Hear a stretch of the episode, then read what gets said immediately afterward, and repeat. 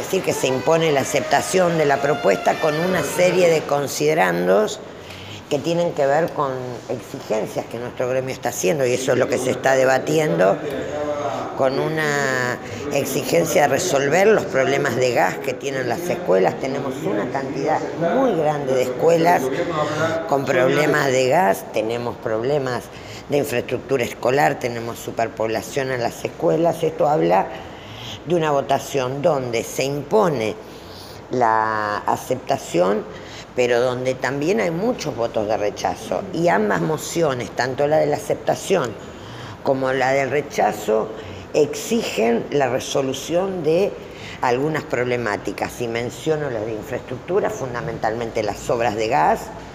Tenemos una cantidad de escuelas, particularmente en Rosario y en Santa Fe, donde no tienen gas, a pesar de que las clases comenzaron el día 2 y nosotros lo venimos sosteniendo. Tenemos escuelas superpobladas en el nivel secundario, tenemos problemas con respecto a a las condiciones de los edificios escolares, tenemos, el gobierno tiene que resolver, porque ha sido planteado así en la, en la asamblea, el tema de los cargos de adultos que el gobierno quería cerrar, de la misma manera que los compañeros y compañeras destitularizados, que tiene que armar una comisión para resolver eso.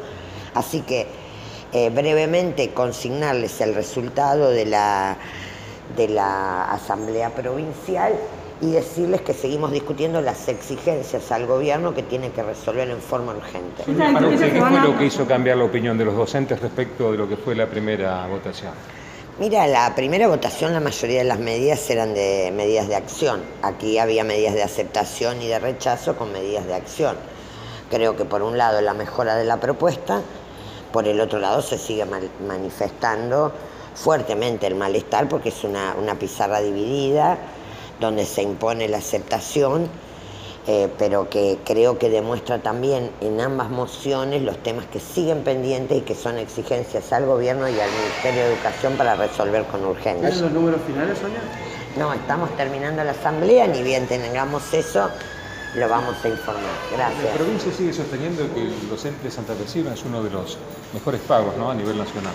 Sí, bueno, eh, la realidad, primero hay que revisar toda la escala. Segundo, eh, ustedes están viendo lo que pasa estos días, aumento de la nafta, aumento de la canasta alimentaria, aumento de cada uno de los insumos y estos son los temas. Gracias, tengo que volver a la asamblea. Bueno, ahí terminó eh, la, conferencia de prensa rápido, en lo que tiene que ver justamente con esta, esta aceptación. Sonia Leso ha dejado en claro que han aceptado, todavía el número no está, no está el número,